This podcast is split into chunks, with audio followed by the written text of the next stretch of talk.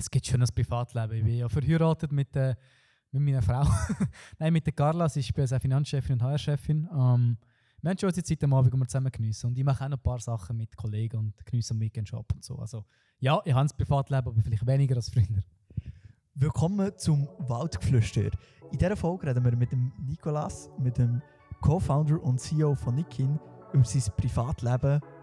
Niki. ja, mein, mein Tag hat irgendwie so 24 Stunden.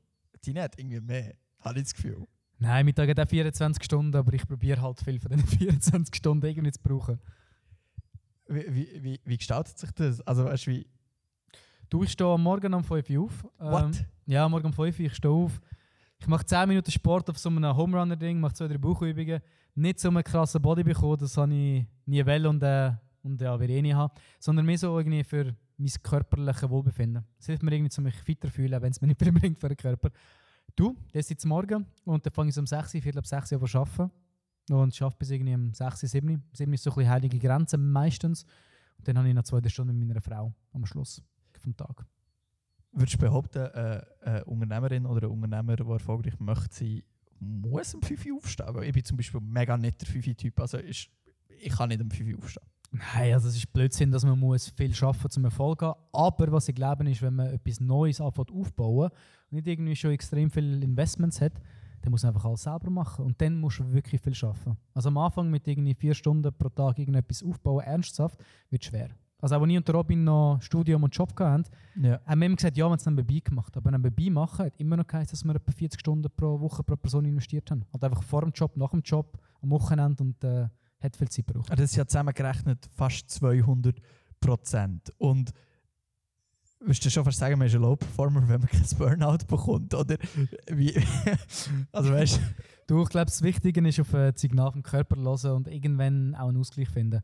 Also ich habe schon ein, zwei, drei Jahre lang eben eigentlich praktisch nur geschafft, bis einmal meine Frau mir gesagt hat, dass sie es ja versteht, aber das ist noch schön, wenn wir zusammen mehr Zeit hätten.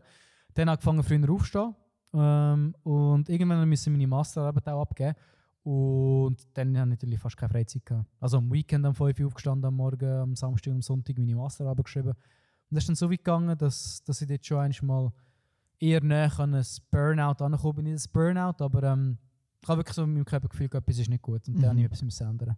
was hast du denn unternommen dagegen?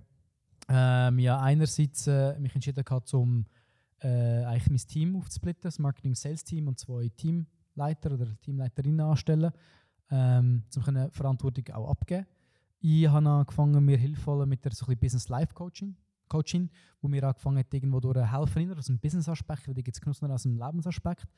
Ähm, angefangen Sport machen, angefangen am Morgen so ein mir überlegen, was sind so die positiven Sachen, die passiert sind und auch ein bisschen mehr Struktur mit eingebracht und äh, angefangen auf körperliche Signale, also wie zum Beispiel, wenn ich merke, jetzt viel Stress, dann bin ich schnell gereizt, tu mal so irgendwie die Fuß zusammendrücken, etwas nicht passt und irgendwie so Stuff und wenn ich das merke, dann weiß ich, jetzt muss ich ein bisschen eine Runde runterfahren. Würdest du sagen, du bist eher emotionaler Mensch oder so eher ein sehr ähm, neutraler Mensch? Also sehr äh, auf Zahlen fokussiert. Also irgendwie beides. Also ich bin, glaube, wenn ich mich entscheide, schon ein emotionaler Mensch. Ich glaube schon so irgendeine sehr emotionale Seite in mir drin. Also ich kann auch brüllen, ich kann auch emotional sein. Ähm, zur gleichen Zeit sind mir Zahlen schon sehr wichtig. Ich liebe es, Zahlen anschauen und analysieren. Also am Anfang bei Nikin oder auch bei speziellen Sachen, ich habe es geliebt, einfach schauen, wie viele Besucher haben wir, äh, wie viele Likes bei dem Bild, äh, wie viele Views. Keine Ahnung, ich, ich liebe Zahlen. Du, du, du das nicht so fast eben so ein in die Bann reinziehen und dann ständig so die Zahlen anschauen. Dann mal bisschen, wenn es gut ist, klar, dann freut man sich, oder? Aber wenn äh, zum Beispiel bei mir auf TikTok ist mega schlimm, wenn ich ein Video von mir anschaue und dann nicht so gute Klickzahlen, das zieht mich dann manchmal mega ab. Ist das nicht ein so bei dir oder ist das so bei dir? Es ist mir genau gleich. Ich bin ein, irgendwo durch bin ich einer, der rushen will. Ich will das Feuer, das Dopamin in mir drin haben. Und darum hoffe ich mir immer, wenn ich so Zahlen schaue, dass ich es bekomme. Und ich bin auch ein Suchtmensch. Also eben, während dem Crowdinvesting, wo wir eine Finanzierungsrunde gemacht haben im letzten Jahr, ähm, keine Ahnung, habe ich pro Tag 20 Mal den, den Counter reloaded oder wenn ich Lied cool finde, lasse ich es 100 Mal am Tag. Also ist irgendwie so ich im Typ hin. So ein bisschen Überkonsum, exzessiver Konsum, aber die Faszinierung und der Überkonsum hat sicherlich auch viel bei, bei Nicken irgendwie geholfen. Okay, aber in dem Fall würdest du gleich wie so sagen, hey, es ist im Fall so eine, so eine, so eine irgendwo durch eine krasse Sucht für das nice Gefühl. Und auf der anderen Seite trotzdem aber sehr kontrolliert, wo du doch kannst sagen, hey, jetzt ist gut, wenn es muss sein. Meistens, aber nicht immer kontrolliert. Gibt es ein Beispiel, wo du mit uns möchtest sharen, was vielleicht nicht so war? du, ich, ich habe irgendwie, also ich habe irgendwann pokert, pokert, zum ehrlich zu sein. Und hatte dort ein paar Mal Geld gewonnen früher. Und ja, Momente gehabt, wo ich irgendwie so fasziniert und drin war, dass ich mit denen immer kontrollieren konnte. Und auch wieder das Geld, das ich gewonnen habe, mit irgendwie härter Arbeit, während mehrere Stunden, innerhalb von einer halben Stunde weggehen, weil ich einfach irgendwie noch mehr von dem positiven Dopamin und irgendwie wollen. wollen. Oder auch äh, du im Skate habe ich auch schon. Ich habe mal bei einem Skate-Contest äh, den Bänder gerissen und habe gedacht, komm, ich fahre jetzt den Skate-Contest noch mit. Bin den ganzen Tag skaten und das war das Dümmste. Gewesen. Dann können lassen und nachher irgendwas absammeln, nicht mehr wirklich skaten und ähm, ja, gibt auch noch andere Beispiele, also wo ich so überfokussiert und übergegangen bin. Zieht sich das so von deinem Privatleben ins Berufliche und wenn ja, was ich fast schon ein bisschen vermute, ist es dann eher positiv oder eher negativ, dass du wie sagst, hey, zum Beispiel auf dieser Ad, die hat voll gut funktioniert, dort tun wir jetzt richtig viel Geld reinstecken. Hey, also ich glaube, 90% der Fälle ist es positiv. Also ich glaube, das ist wie eine positive Energie, die man hat, die viele Menschen auch haben. Und wenn wir die richtig channeln und für die richtigen Sachen brauchen, dann kann man massiv viel rausholen. Und 10% von meiner Zeit brauche ich die unnötige Energie für zum Beispiel künstliche Intelligenz zu auszuprobieren, wo vieles Verschwendung ist, aber gewisse eben absolute Wahnsinn sind. Oder für andere Stuff. Also ich glaube, es bringt mir sehr viel. Ich glaube, das bin ich so ein Typ her. Und ähm, ich hasse es, wenn ich nicht so Schübe lang habe, weil ich glaube, das, das macht mich irgendwie durch auch aus. Was würdest du jetzt so sagen, wenn, wenn, jemand, wenn jemand jetzt zulässt und sagt, hey, das fühle ich mega, bei mir läuft es vielleicht nicht gerade so, wie es bei dir läuft auf den ersten Blick. Was, was würdest du dieser Person für einen Tipp geben? Also ich glaube, ich würde einen Tipp geben, was wichtig ist, und es klingt so ein bisschen komisch, aber du dich reflektieren, du, äh, eines am Tag ist vielleicht zu viel, eins in der Woche, eines im Monat, schreib darauf, an welchen Tag du dich wie gefühlt hast, was gut ist, was dir Spaß gemacht hat, was dir nicht Spaß gemacht hat und überleg irgendwie, wieso. Und ich habe das Gefühl, das bringt mir noch viel und ich habe dann gewisse Sachen angefangen zu lernen für mich, die logisch sind, wie wenn ich es nicht fühle und merke, ich komme nicht vorwärts und jede weitere Minute gar nicht so viel bringt, dann hör damit auf. Oder plan dir die Sachen, wo du die Energie haben in diesen Zeitblöcken, wo du am meisten kannst dich fokussieren Bei mir ist es von 6 bis 8 irgendwie, wenn du selber reflektierst, dann wirst du sehr viel über dich lernen, wo, wo einem sehr viel bringt, um seine Energie richtig irgendwie kanalisieren. Hast du tatsächlich mal aufgeschrieben? Yes, ich gehe eigentlich. Liest selber?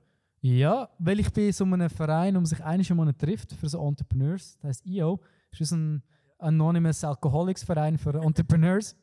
Und dort reflektierst du im Monat, wo deine fünf besten Prozent und die fünf schlechtesten Prozent im Bereich Business, Life, also Family und Personal ähm, reflektierst. Und das ist mega. Okay, krass, cool. Es, es ist mega spannend. Ähm, du hast vorhin mal noch erwähnt, du schaffst mit ihrer Frau, der Carla, zusammen, die ähm, die Finanzchefin ist. Also beide Rollen sind ja mega wichtig und verbringen mega viel Zeit business-wise schon zusammen. Gibt es überhaupt so wirklich private Momente? Oder wie tut ihr das so handeln bei euch? Ja, natürlich gibt es schon private Momente, aber wenn wir heimkommen und zusammen zu Nacht essen, dann ist zwei von drei Mal schon noch nicht ins Thema. Und man hat eine Regel bei uns, dass wenn jemand keine Lust mehr hat, über Nicken reden, dann muss man sagen.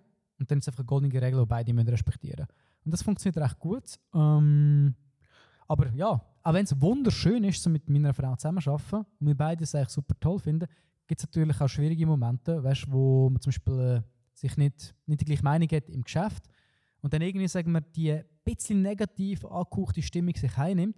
Und das ist schon nicht ganz so einfach, damit umzugehen. Wir sind schon viel, viel besser aber wir sind nicht perfekt in diesem Bereich. Also würdest du sagen, so mega viel reden und vielleicht auch klare Regeln helfen? Genau, reden, klare Regeln und einfach ehrlich sein. Jeder Mensch hat ja irgendein Wertesystem. Also bei mir beispielsweise ist einer von meinen Top-Werten Fairness. Mir ist mega wichtig, dass ich selber fair bin, dass aber auch andere miteinander fair umgehen.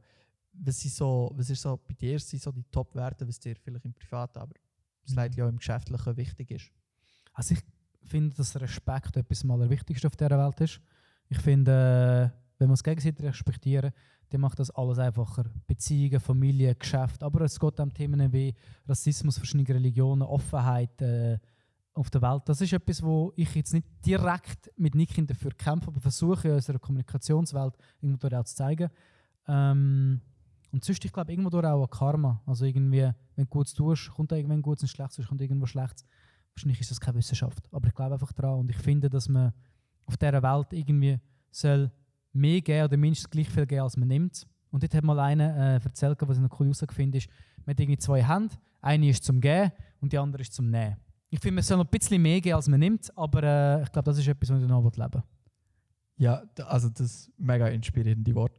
Ähm, und und gleichzeitig, ähm, nein, ich glaube, ich, glaub, ich lasse so lassen. es, ist, es, ist, es ist zu gut. Ähm, andererseits sprichst du mega viel so über Nachhaltigkeit und ähm, bewirkst viel. Und ähm, wie du vorhin gesagt hast, du sagst so, man sollte vielleicht mehr geben, als man nimmt. Ähm, wärst du nicht geeignet für einen Politiker? Mal. also geeignet, ich weiß es nicht. Das Mal ist, das Mal ist schnell gekommen. Nein, ich wollte ich wollt schon mal gerne Politik ganz zumindest probieren, weil ich habe irgendwie so einen Long-Term-Purpose von mir. Ähm, ich möchte irgendwo durch eine Veränderung in der Schweizer Wirtschaft bekommen. Einerseits in Bezug auf Bootstrapping, das heißt so viel wie mit wenig Geld eine Firma gründen, aber andererseits auch auf Nachhaltigkeit. Und der Ansatz über das via Kleidermarke, über, über Geschäft äh, machen, bin ich zum Fahren. Ich mache es auch mit eben Togeco, mit anderen ähm, Startups, wo ich involviert bin. Aber Politik wollte ich die Schiene probieren. Ich weiß nicht, ob ich frustriert sein weil das komplett anders ist. Es geht länger, bis man etwas umsetzen kann, weil ich irgendwie so ein bisschen der Macher mehr bin. Aber ich glaube schon, dass man dort auch Sachen kann, äh, beeinflussen kann, die sonst viel, viel schwieriger sind. Und ähm, eines Tages, nicht jetzt, werde ich es zumindest mal probieren und in die Politik wollen gehen. Wieso nicht jetzt? Wegen dem vollen Terminkalender? Oder? Mehr, weil ich irgendwo finde, dass wenn ich mich, wo mich sehr fest auf Social Media, zumindest auf LinkedIn äußert, mich der Partei assoziieren, dass das für gewisse Leute und gewisse Kunden und Kundinnen nicht gut wird ankommen. Und ich das Ganze nicht riskieren weil ich glaube, wir so ein bisschen unpolitisch einfach uns für den Schutz der Natur, für die Umwelt, für die Nachhaltigkeit einsetzen und das sind auf Spiele setzen. Ähm, trotzdem, bei gewissen Sachen äh, setze ich mich gleich ein für eine gewisse Meinung. Also ich werde in der nächsten Zeit mal ein Statement raushauen mit dem WWF. Und ähm, ja, aber mehr als das wird es nicht sein. Das heisst, man kann auf jeden Fall sagen, irgendwo durch Grün, aber welche Partei, das bleibt ein gut gehörtes Geheimnis. Ja, also ich bin irgendwo zwischen links und rechts. Zwischen links und rechts, ja. Mo? Hätte ich nicht sehr viel gebraucht. Du, ich habe mal einen LinkedIn-Post gemacht und und gefragt, was denkt wo wäre und die Mehrheit hat die richtige Partei gewählt, wo ich wieder angehen, aber ich weiß gar Ja nicht, klar, FDP, oder? Nein, nicht. Jetzt hätten wir schon viel zu fest drüber. Aber ähm, ja, du, schau, irgendwo zwischen S. Nein, ich wollte ich will echt gar nicht drauf eingehen. Ich, Ist find- okay, ich, ich finde, okay. jede Partei hat irgendwo durch Ideen, die ihre Daseinsberechtigung haben. Bei gewissen finde ich, hat es einfach noch mehr, wo ich damit könnte hinter, oder hinter kann stehen Hast du schon, hast schon so eine. Hast du schon so Sachen, wo du denkst, hey, das würde ich mega gerne ändern, das muss jetzt nicht unbedingt politischer Natur sein, vielleicht auch Praxis nachher, wo du so sagst, hey, wie, das finde ich mega blöd. Bei mir zum Beispiel ist es, Mhm. wieso braucht man 20'000 Franken Startkapital, um eine Firma zu gründen, wenn das Geld ja nachher eh wieder weg kannst. nehmen. Ähm, Also ich finde ein GmbH Light auch cool, wo man nur mit irgendwie 5000 kann gründen Ich fände es, äh, wenn es um Nachhaltigkeit geht, toll, wenn Abfall würde Geld kosten Weil dann hast du ein mehr Incentive, um Plastik recyceln, go Flaschen in den Kübel rühren, wo ich zwar nicht mache und viele auch nicht, aber gewisse Leute schon. Ich finde auch, dass irgendwo durch es muss äh, Bewertungsraster geben für Firmen, wo dann irgendwie das Thema Nachhaltigkeit oder Impact auf die Umwelt in die Firmenbewertung reinfließt. Weil du da nach den Firmen, auch börsenkotierte Firmen, größere, größeren Anreiz zum auch dem Wert beimessen und nicht einfach nur auf Shareholder Value, also Wert wie Gewinn und so weiter für Aktionäre und Aktionärinnen gehen. Ähm, ja, voll, das wären zwei, drei Sachen, die ich würde angehen. würdest du es dann wieso machen, dass der ähm, die Crowd quasi die Firma bewertet? Oder wie, wie müsste so etwas aussehen? Oder wie könnte so etwas aussehen? Ich finde es eine spannende Idee. Ehrlich gesagt, es gibt ein Problem, dass zum Beispiel CO2 nicht einen weltweiten Preis hat, der irgendwo durch zentral gesteuert wird. Ich finde irgendwo durch das Thema CO2-Impact müsste irgendwo durch aufgenommen werden. Ich finde durch auch nachhaltige Innovation müsste irgendwo aufgenommen werden. Ähm, ich kann dir nicht genau sagen, wie. Ich sehe den Job aber ganz klar bei der Politik, die muss Rahmenbedingungen schaffen. Das ist nicht etwas, wo eine Firma selber wird aufkommen und, und versucht, die ganze Welt davon zu überzeugen. Und wenn wir das schaffen, dann, dann wird, sagen wir, nicht nur Gewinn und Profit und irgendwelche Patente für irgendetwas Technologisches äh, Wert beigemessen, sondern auch der wirkliche Nachhaltigkeitsimpact. Und das wäre schön. Ja, das, das wäre das wär wirklich insane. Es ist, es ist generell so ein bisschen, immer in diesen Themen ja eine spannende Frage, wie oder was kann man das machen. Und ähm, ein sehr langwieriger, langwieriger, das ich sagen, Prozess, genau. Ähm, du hast mir mal erzählt, dass du schon jetzt, obwohl du noch nicht in der Politik bist, ähm, zwar vielleicht ein bisschen lokal berühmt tätig bist, aber jetzt noch nicht mega krass berühmt bist, manchmal auf der Straße angesprochen wird, angesprochen wirst. Ist es nicht komisch, oder? Wie ist das? Und das ist schon komisch. Ich war gerade letztes Wochenende. Ich war im Lumimarkt, gewesen, eine, eine Lampe kaufen. Ist jemand auf mich zugekommen, wo man mal E-Mail geschrieben hat, die haben gar nicht geantwortet, leider. Nein! Äh, nur leid ähm, Und dann in einer Bar ist er auf mich zugekommen und hat gesagt, er hat jemand mit mir Kontakt gehabt, äh, ich sage doch den Niklas Henny, und er hat Coop an der Kasse. Und das ist auf der einen Seite cool und irgendwie, es fühlt, ich fühle mich irgendwie wie geehrt. Auf der anderen Seite ist es ein bisschen komisch, weil ich mir überlege, hey, Scheiße, ich kann jetzt nicht einfach irgendetwas Blödes machen, was ich nicht würde. Aber der, zum Beispiel, wir stehen ein für, äh, dass man soll nicht irgendwelche Plastikflaschen kaufen mit Wasser drin, sondern wiederverwendbare Flaschen kaufen. Aber hey, es kann mal sein, dass man die Flasche verloren hat, vergessen hat, es irgendwo keinen Brunnen hat und dann kann ich ein Wasserfläschchen kauft und irgendwie ich würde mich dann wie fühlen, so denken, hey, ich kann doch nicht irgendwie das predigen und nachher dann das Fläschchen kaufen. Wenn es nur einiges ist und das sind Sachen, wo wir überlegen, hey, irgendwo durch ich schon Symbolwirkung, nicht nur für mich persönlich, sondern für Nicking gegen aussen, wenn ich rumlaufe. Ja, und das muss ich mir ab und zu überlegen. Aber ich würde es gleich weitermachen. Das ist mega spannend. Ich muss, die, ich muss so, wir kommen so langsam zum Abschluss von dieser Folge. Ich muss die einfach das Schweizer Thema, Totschweig-Thema Nummer 1 fragen. Ich kann gar nicht anders. Du bist mal in so einer Liste aufgeführt worden von den reichsten Schweizer. Hast du tatsächlich so viel Geld? Bist du wirklich so reich? Oder eigentlich nicht wirklich. Also die Liste hat eigentlich die 100 erfolgreichsten unter 40. Und dann, wenn man weiter und weiter klickt, plötzlich die 100 reichsten. Und jetzt schon getroffen, dass ich den und den Millionenbetrag habe. Der Punkt ist einfach, ich habe das Geld nicht auf dem Konto. Mein Kontostand ist äh, im eher tieferen Bereich, aber ist ja okay. Ähm, sondern es ist irgendwie die Firmenbewertung. Aber die Firmenbewertung, das kann alles heißen. Nicky kann mal Konkurs gehen und ich kann gar nichts. Nein, Nicky kann nicht mal Konkurs gehen, aber wenn es würde, wenn es würde, dann habe ich nichts. Und das ist eben noch speziell. Also irgendwo muss ich der Steuererklärung irgendwie einen höheren Wert angeben, aber ich habe nichts dem Konto und kann nichts irgendwie abziehen oder, oder würde ja nicht. Ja. ja, zum Schluss danke, danke Niki für die spannenden Insights zu dir persönlich in dieser Folge. Zusammenfassend kann man sagen, ähm, du machst nicht nur für das Business mega viel. Ich, ich, ich habe das Gefühl, du bist sehr ähnlich privat wie du im Business bist und trotz dessen gibt es faszinierend klare Regeln, ähm, zum Beispiel mit deiner Frau, wenn wird über Nicking geredet, wenn nicht, wenn machst du Feierabend, dass du wie sagst, hey, konsequent im 7. zu 99% ist dann Feierabend. Und ähm, ja, ich glaube, der wichtigste Punkt ist, äh, Nicking kann auch rein hypothetisch morgen sicher nicht bankrott gehen. um das nochmal so, so. Aus, rausstreichen. ähm, wie immer im Waldflüster, das letzte Wort hast du, Niki. Du, merci für die spannenden Fragen und äh Du, freut mich, freut mich, weiß auch nicht was, aber es freut mich, über das Thema mal zu reden, weil es ist immer um Bäume, Nachhaltigkeit, Nicking-Geschichten so geht. Und äh, falls die Leute euch noch mehr würde interessieren, folgen wir auf LinkedIn oder auf TikTok. Ähm, würde mich freuen, wenn ihr mitmachen. Oder mitmachen, wir folgen würdet.